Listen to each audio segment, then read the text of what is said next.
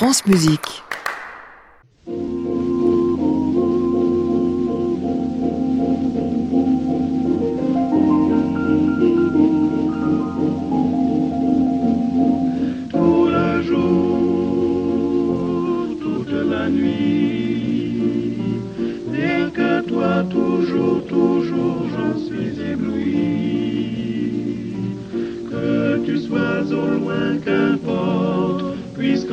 Tendrement je t'emporte,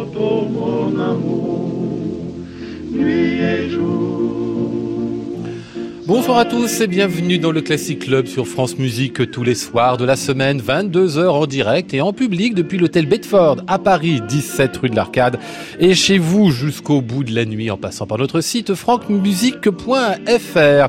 L'Angleterre, la Grande-Bretagne, on en parle beaucoup avec le Brexit ces derniers temps, on s'inquiète énormément, on se dit fait-elle vraiment partie de l'Europe encore? On va se souvenir d'un temps où la question ne se posait évidemment même pas, remarquez l'Europe d'alors n'était pas celle d'aujourd'hui. On parlera avec Florence Ça tombe bien avec son nom prononcé comme ça, et Robin Faro d'Angleterre musicale ce soir et en dernière partie de programme avec Vittorio Forte d'un certain Carl Philippe Emmanuel Bach. Nous sommes ensemble jusqu'à 23h. Bienvenue à tous dans le Classic Club.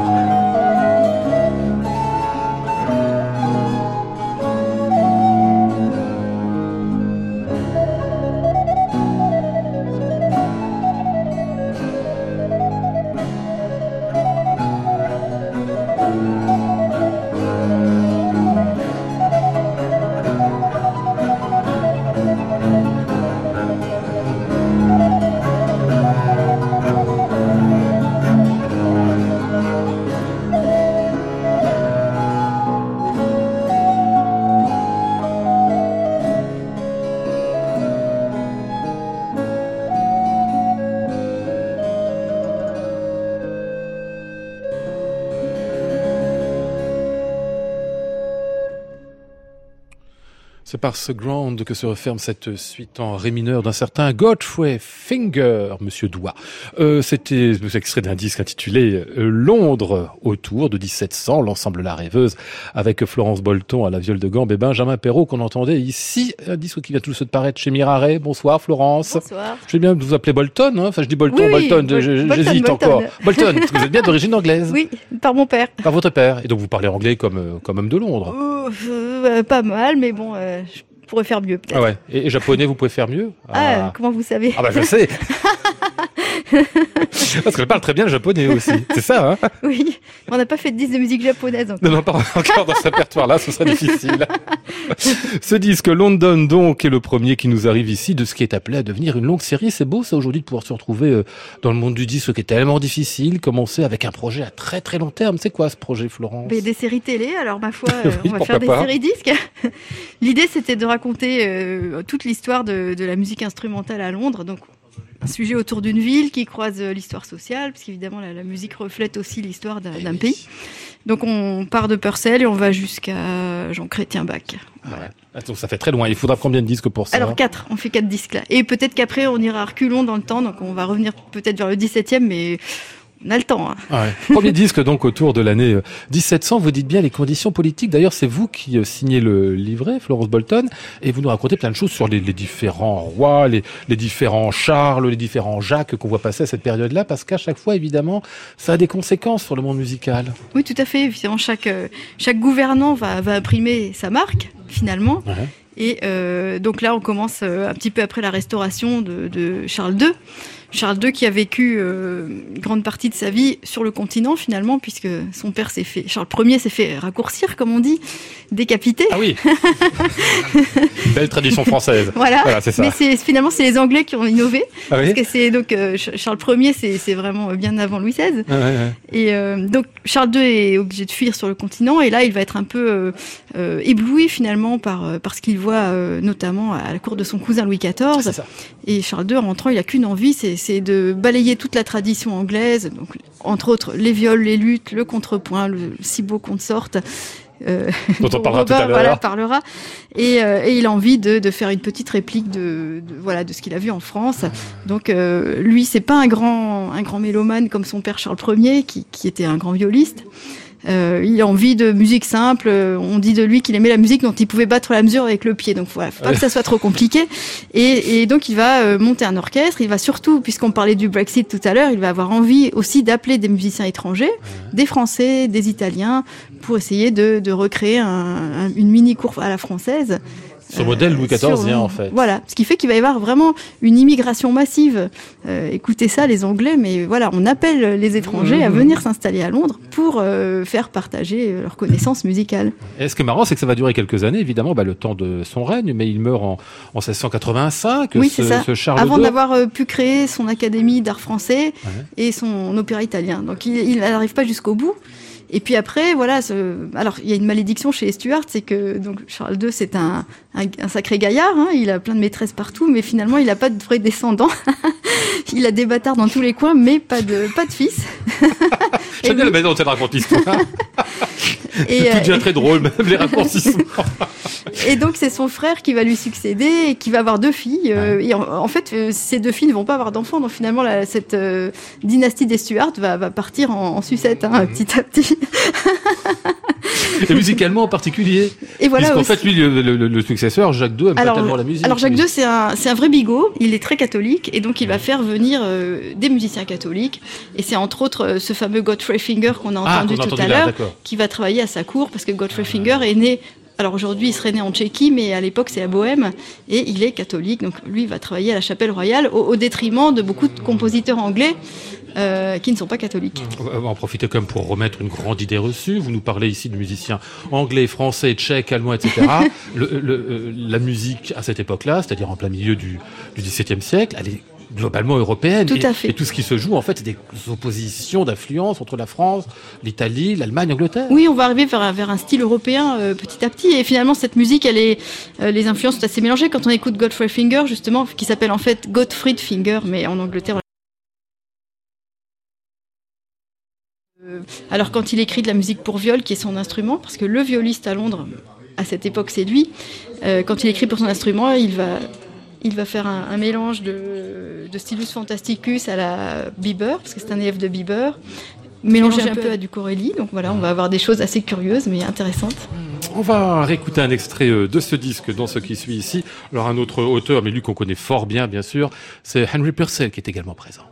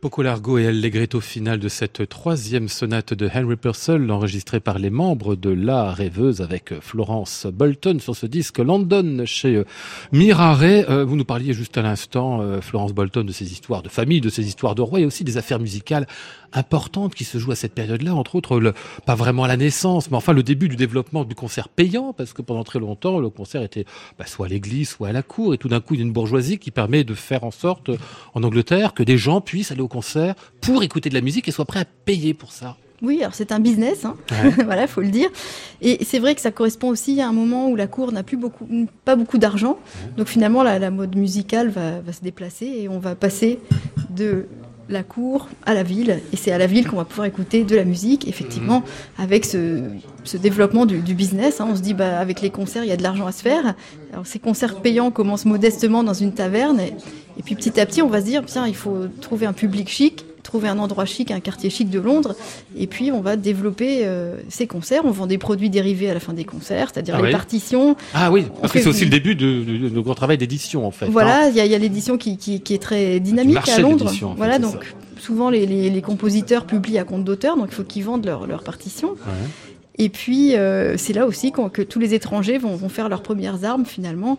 Il faut passer par ces, ces, salles de concert pour se faire connaître à Londres. Donc, c'est un lieu important. Mmh. Les compositeurs qui passent là sont importants aussi. Hein. Henry Purcell, on vient de le nommer. Je découvre sur votre disque un Daniel Purcell. Qui est-il? Alors, Daniel Purcell... Euh on n'est pas encore, euh, enfin, les musicologues ne sont pas encore d'accord. On ne sait pas si c'est son frère ou son cousin. Voilà, ah il y a les deux. Euh, Mais donc de la famille de Henry. Oui, oui, tout à fait. Ah ouais. euh, et c'est lui d'ailleurs qui a terminé à la mort de Henry plein de choses qu'il a laissées inachevées. Donc il a terminé son œuvre. Moi, j'aime bien penser que c'est son frère parce que je me dis c'est dur d'être le frère de Henry Purcell qui est un compositeur tellement génial. Donc c'est un peu le frère de l'ombre. Ouais. Il y a quelques années, on avait enregistré un disque de, autour de Henry Lowes et pareil, c'était le frère de l'ombre du brillant, du solaire William Lowes. Donc j'aime bien ces, ces frères fratrie comme ça avec le, le génial et puis le, le malheureux ouais. qui toute sa vie et qui est doué mais qui voilà le frère il arrive pas l'autre prend toute la lumière c'est ça mais c'est vrai qu'en plus c'était des dynasties de musiciens à l'époque enfin, tout à fait beaucoup, oui hein. le père de Purcell était musicien son ça, oncle hein. voilà ils ont tous fait de la musique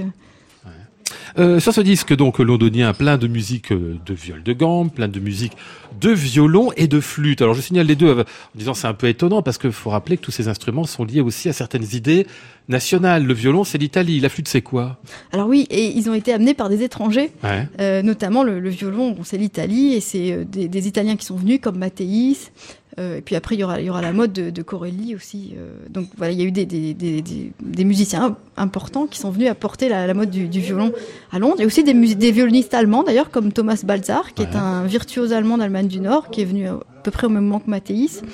Et euh, le violon, avant ça, c'était un peu un instrument, un crin-crin. Euh, ouais. un peu, pour la musique populaire, voilà. c'est ça, hein, dans les, Et dans à partir tavernes. de ce moment-là, on se rend compte que bah, le violon, il peut jouer vraiment des, des choses particulièrement virtuoses et on, il va changer de, de, rôle et il va prendre aussi un peu la place de la viole petit à petit. Mmh. Il va lui voler la vedette. Euh, anglais par excellence. Voilà, et qui le sera moins puisque Charles II déteste la viole. Alors, euh, sans faire de la psychanalyse de café du commerce, c'est vrai que son père était un, un grand violiste peut-être que voilà, il y a ça a aussi à voir avec ça. Son, son, son père qui est mort, bon, il y a quand même des choses euh, compliquées dans la vie de Charles II, et en, entre autres avec la viole. Et la flûte alors? Et alors la flûte, elle a été amenée cocorico par des Français qui ont été appelés par Charles II, euh, dont euh, le plus, plus, connu d'entre eux, enfin il est pas très connu aujourd'hui, mais à l'époque c'était quand même une star, c'est Jacques Paisible qui est venu euh, donc pour essayer de, avec Louis Grabu, des gens comme ça, pour essayer de créer une académie d'opéra français à Londres. Ah, ouais. Ça n'a pas marché, Charles II est mort trop tôt, mais la flûte à bec est restée. Et euh, c'était l'instrument euh, finalement très prisé des amateurs, parce qu'il y a quand même beaucoup d'amateurs à Londres. Euh, tout à l'heure, on disait que l'édition était dynamique. Ça aussi, c'est les amateurs, ils font vivre les éditeurs parce qu'ils vont acheter plein de méthodes, plein de, plein de musique. Et donc la flûte, c'est un instrument plus facile à apprendre que le violon. Ah oui. Donc la flûte va avoir beaucoup de succès et on va jouer les sonates italiennes, notamment sur la flûte. Mmh. Giovanni Battista Draghi, c'est un Italien, lui évidemment, Tout à fait. Hein, qui est donc expatrié à Londres, qui écrit là-bas cette sonate en sol mineur. Cette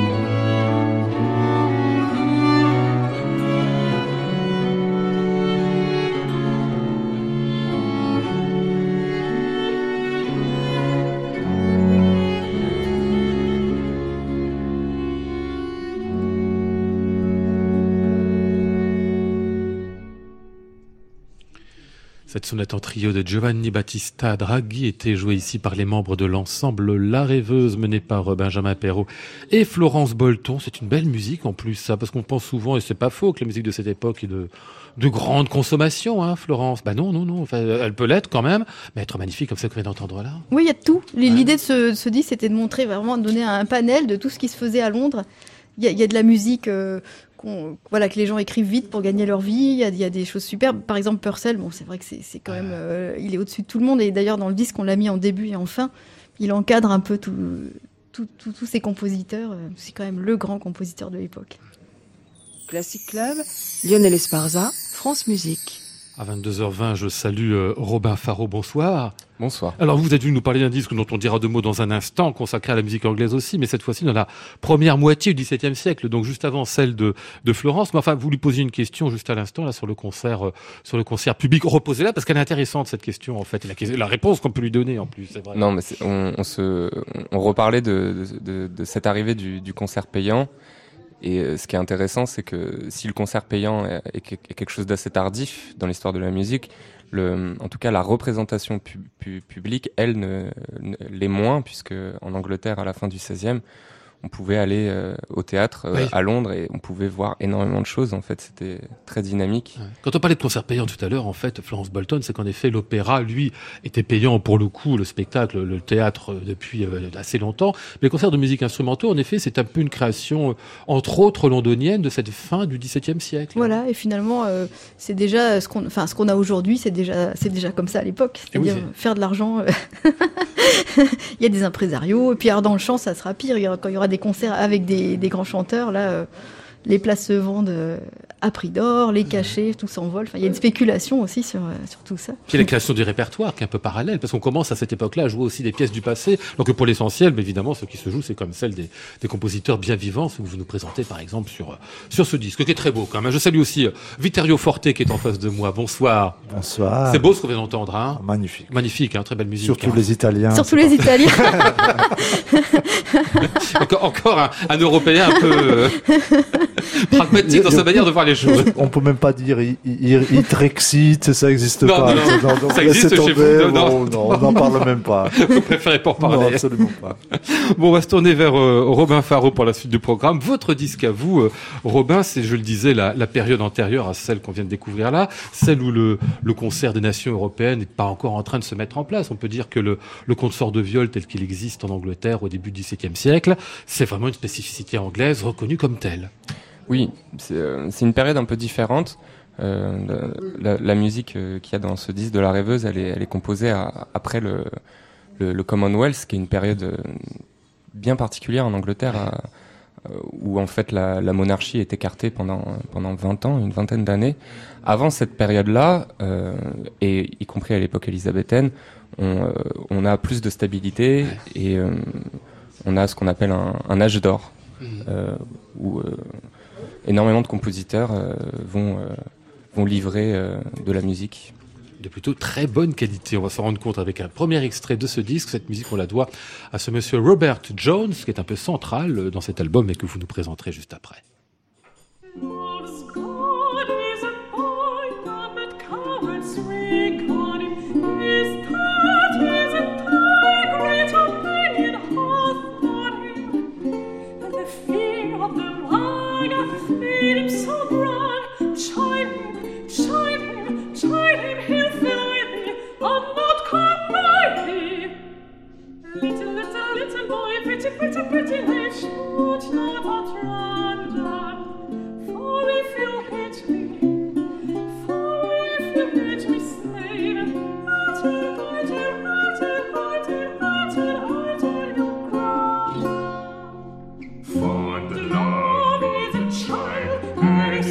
Christmas is there, young. Fool.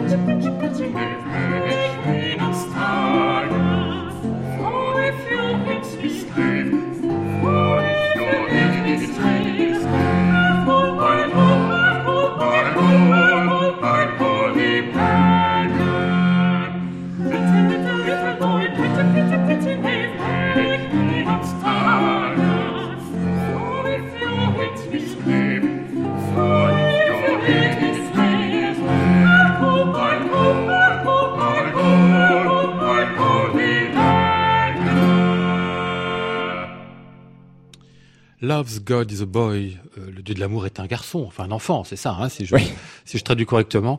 Euh, une pièce de Robert Jones, chantée par Anaïs Bertrand et Nicolas Boismans.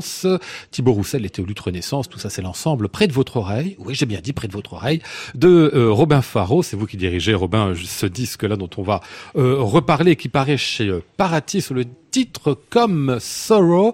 Euh, je parlais de musique de consorts et sont très présentes évidemment les consorts de viol dans toute cette musique-là. Mais vous, ce que vous avez enregistré, c'est plutôt de la musique vocale, de la musique vocale avec différents euh, euh, accompagnements durant euh, cette période très très très particulière que vous euh, décriviez euh, tout à l'heure. Qui est le Robert Jones dont on parle ici? Est-ce qu'on connaît quelque chose de sa vie? Est-ce qu'il a, faut quelle est sa place tout simplement dans cette histoire? Alors, Robert Jones, c'est un, un luthiste de, de, de l'âge d'or élisabétain qui euh, qu'on connaît surtout à travers euh, à travers les, les œuvres qu'il a éditées à son époque, ce qui est déjà une une, une chose non négligeable parce que Parce que tout le monde n'éditait pas tout évidemment. le monde n'édite pas. Et puis, rare. euh, mais il se trouve que dans, dans le répertoire euh, auquel euh, qui nous a intéressé dans ce projet, on a beaucoup de choses éditées et certainement parce que c'était un répertoire populaire en fait, dans le sens aimé des, des, des gens. Il s'agit en fait de, de, de lute song, donc la chanson avec lutte, qui devait plaire à, à beaucoup d'amateurs de musique puisqu'il s'a- il s'agissait simplement d'avoir un luth chez soi ou un, un virginal ou une viole et, euh,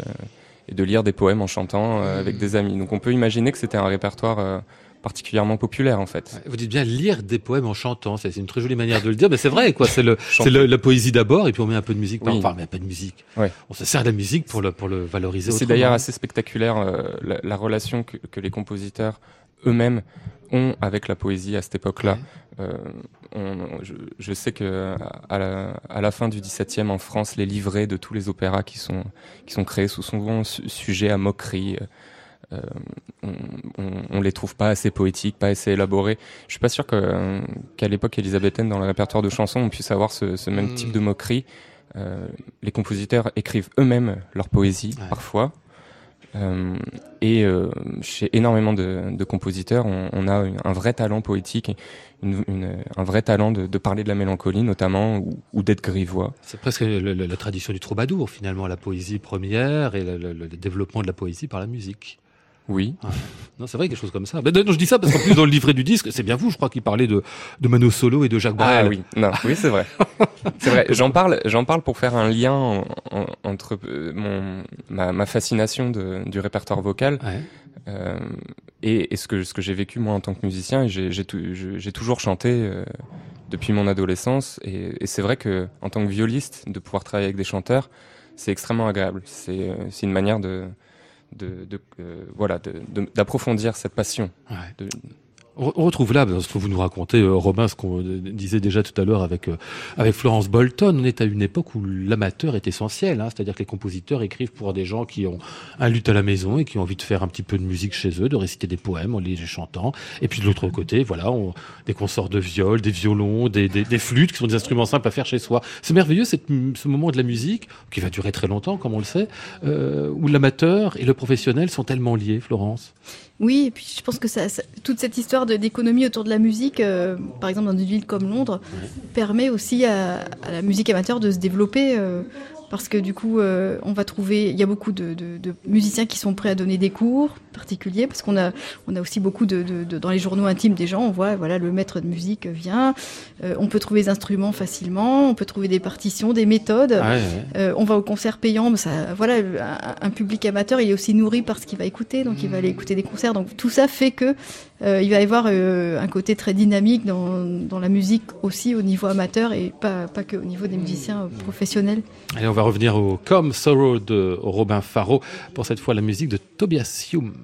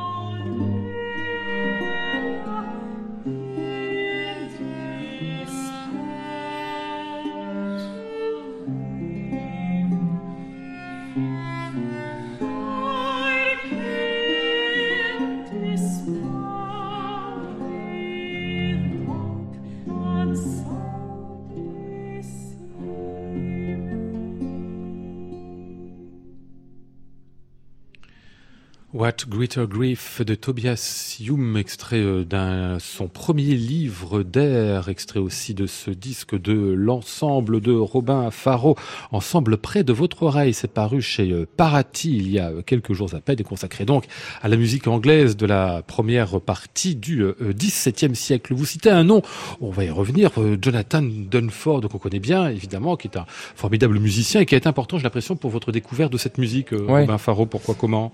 Euh, si si j'essaye de, de faire court, je, je connaissais les pièces de, de Tobias Hume Ouais. pour les avoir dé- découvertes quand j'étais étudiant euh, au conservatoire.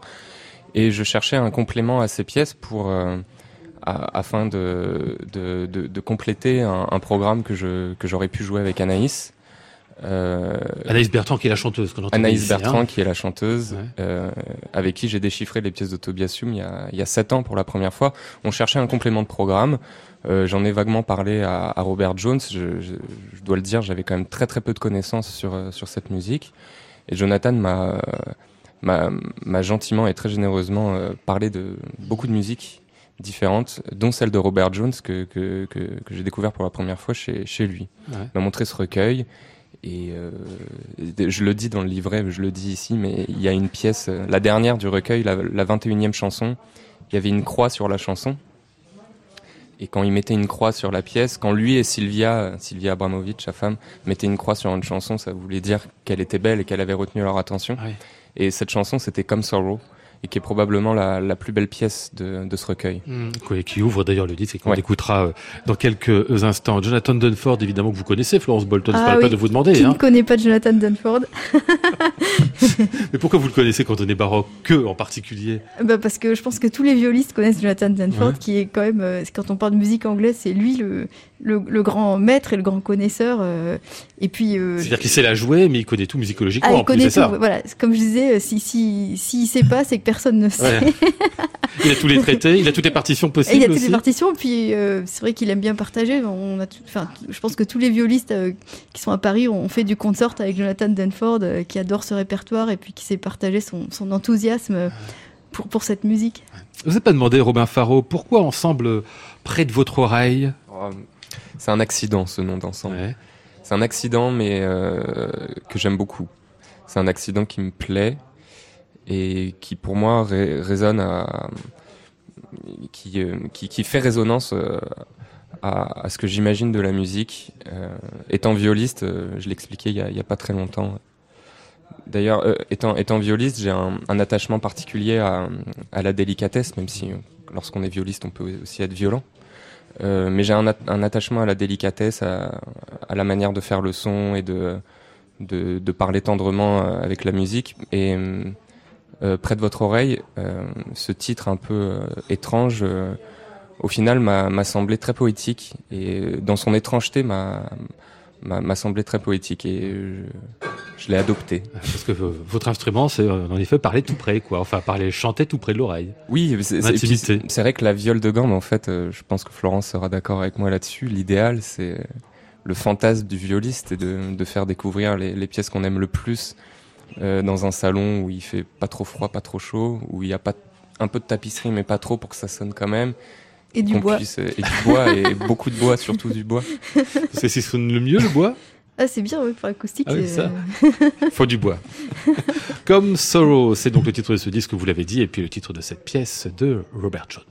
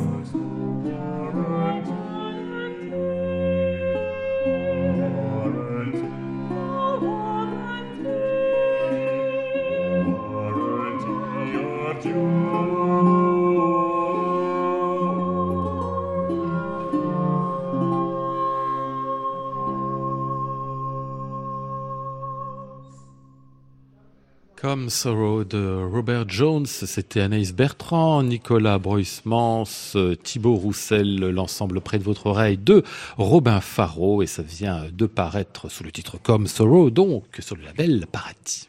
Classic Club, Lionel Esparza, France Musique.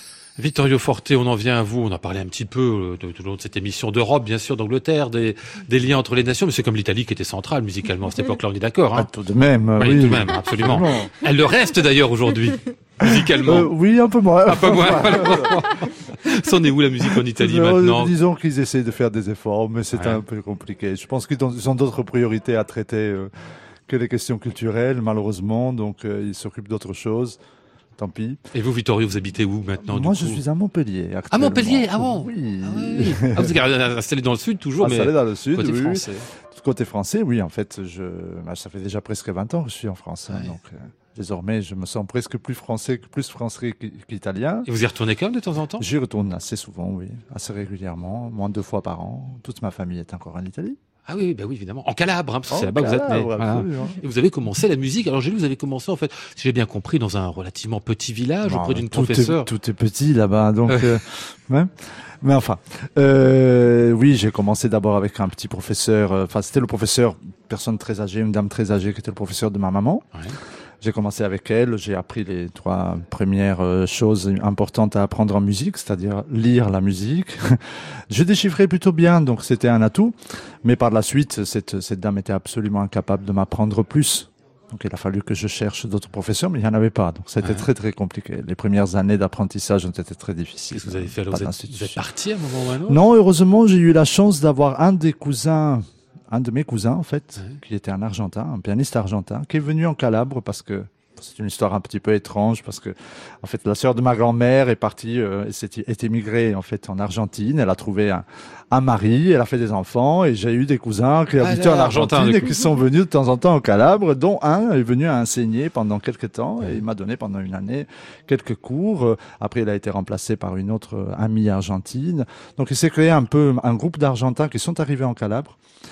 Euh, qui m'ont suivi pendant quelques années. Après, moi, j'ai arrêté le piano pendant plusieurs années durant mon adolescence et j'ai repris vers les 17-18 ans avec ce professeur argentin qui était installé sur la côte tyrrhénienne de la Calabre, euh, qui m'a donné euh, le goût, disons, de vraiment, vraiment essentiel de la musique, la vraie passion, en fait. Parce qu'avant, pendant la période où vous avez Oh, arrêté c'était très, très, très compliqué. Ah oui. C'était très compliqué. Vous aimiez écouter comme la musique? Oui, oui, tout de même. Puis j'en faisais, mais d'une façon très, très personnelle, beaucoup dans l'improvisation, beaucoup dans le déchiffrage des œuvres, sans absolument suivre les conseils des éventuels professeurs que j'avais. Bah oui, mais c'est bien aussi l'improvisation. Oui, tout à fait. Chose que j'adore. D'ailleurs, c'est ce que j'ai retrouvé euh, absolument dans la musique de C.P. Bach. Ah oui. Ça m'a permis d'aimer cette musique encore plus. Et, euh, et, euh, et c'est ce que je cherche d'ailleurs globalement dans tout ce que je fais euh, lié au piano euh, au niveau interprétation, c'est de recréer les choses comme si euh, tout naissait au moment de, euh, du, du récital. L'étincelle initiale. Ouais, si seulement, si seulement c'était possible.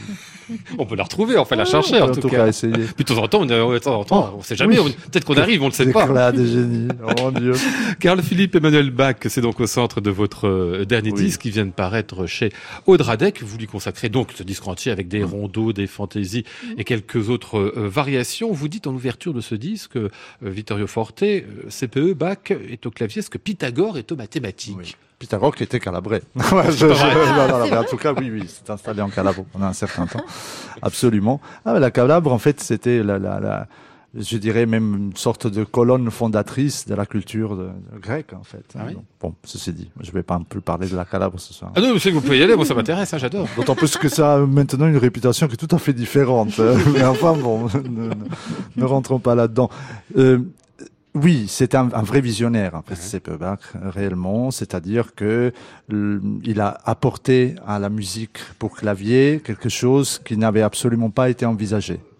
C'est-à-dire que il tâtonne beaucoup dans un premier temps, c'est vrai, avant d'obtenir des véritables effets, des véritables solutions dans la dans l'écriture. Il tâtonne beaucoup, mais ce tâtonnement fait tout le charme de sa musique. J'ai choisi justement dans ce disque d'enregistrer surtout des fantaisies et des rondeaux et pas les sonates, qui sont, je dirais, mieux structurées du point de vue compositionnel. Mais dans les rondeaux et les fantaisies, on sent vraiment le bonhomme, par- pardonnez-moi, le bonhomme s'asseoir devant son clavicorde, essayer de laisser ses idées s'exprimer directement sur le clavier sans se poser la moindre question. Si le contrepoint est tout à fait juste par rapport à ce que mon papa euh, Ouais. faisait. Euh, si- Sébastien, sa- sacré contrapuntiste, hein, c'est ça. oui, oui. n'est-ce pas?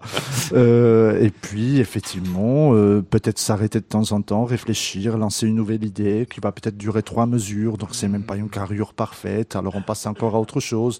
Puis il y a une cassure totale dans les nuances. Donc, dans certaines de ces pièces, on est un peu. Alors certains trouvent ça un peu bizarre. C'est vraiment le terme utilisé. Je trouve pas ça bizarre du tout. Je trouve vraiment le, le je dirais vraiment la, la, la chrysalide. C'est vraiment quelque chose qui est en train de naître.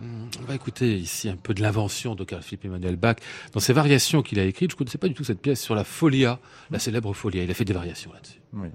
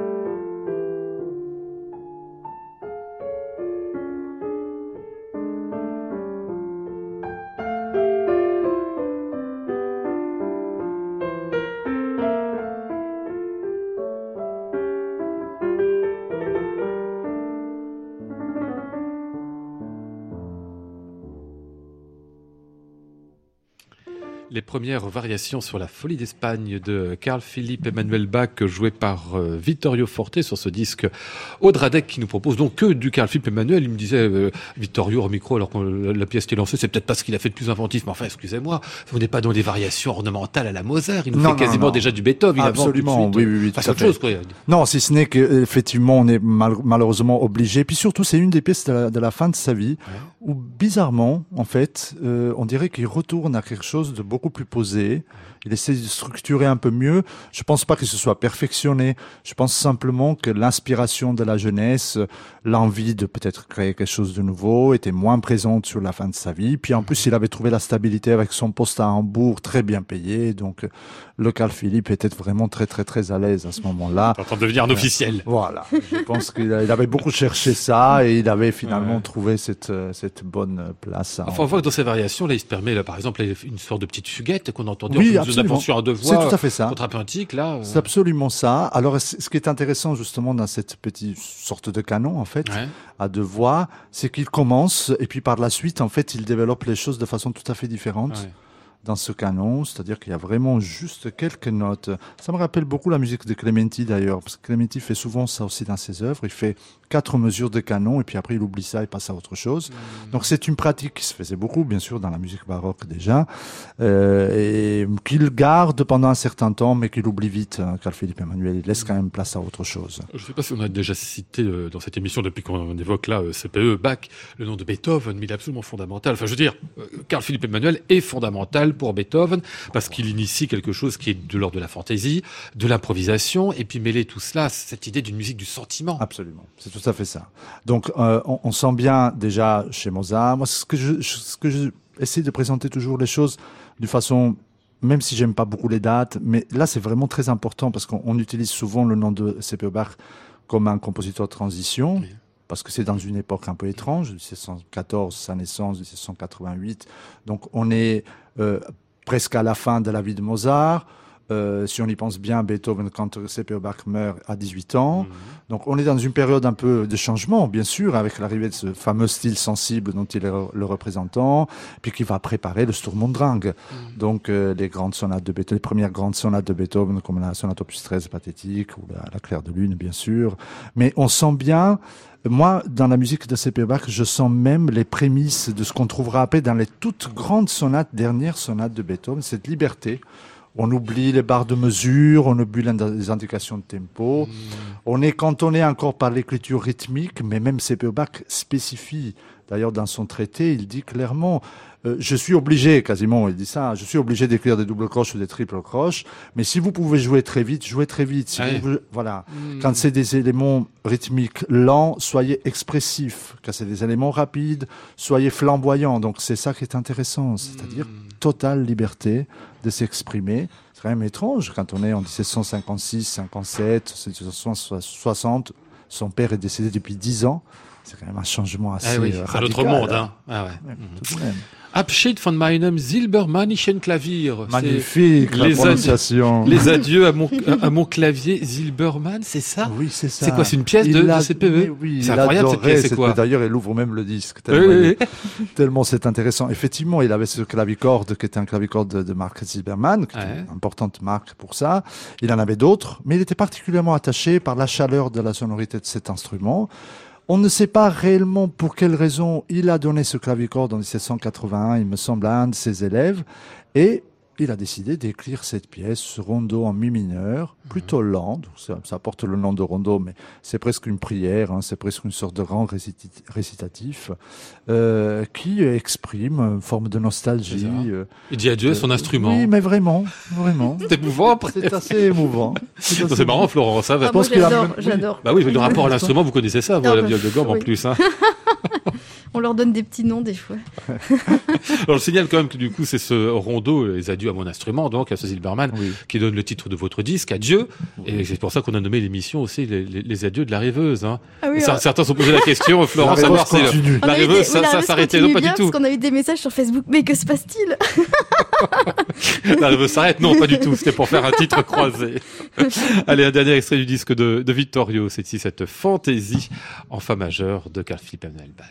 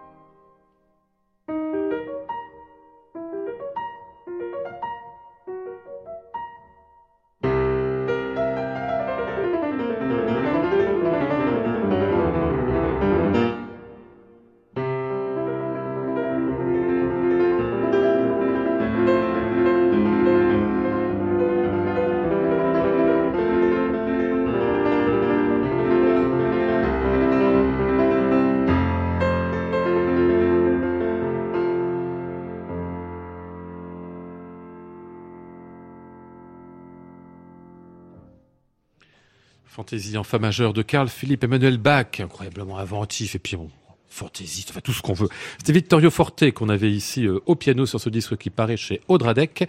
Vittorio qu'on retrouvera en concert le 15 avril, c'est-à-dire lundi à Genève autour de Frédéric Chopin. Concernant Florence Bolton, eh bien il y a ce concert autour de Monsieur Poursognac. Ce sera Montélimar, pas plus tard que jeudi. Puis il y aura euh, l'autre monde qui sera repris un peu plus tard au mois de mai à La Rochelle. Je signale enfin, si vous voulez entendre Robin Faro, qu'il sera à Paris au 38 rue de Rivoli le 9 juin. Merci toutes les trois de votre visite. Merci.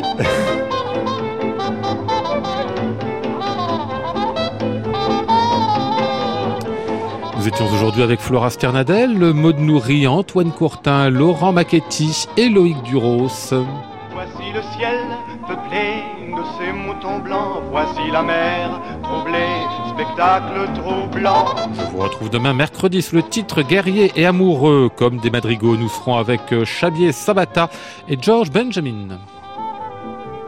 J'entends la ville qui me dit bonsoir et moi sur le quai de la gare, je dis de mon mieux des mots d'adieu.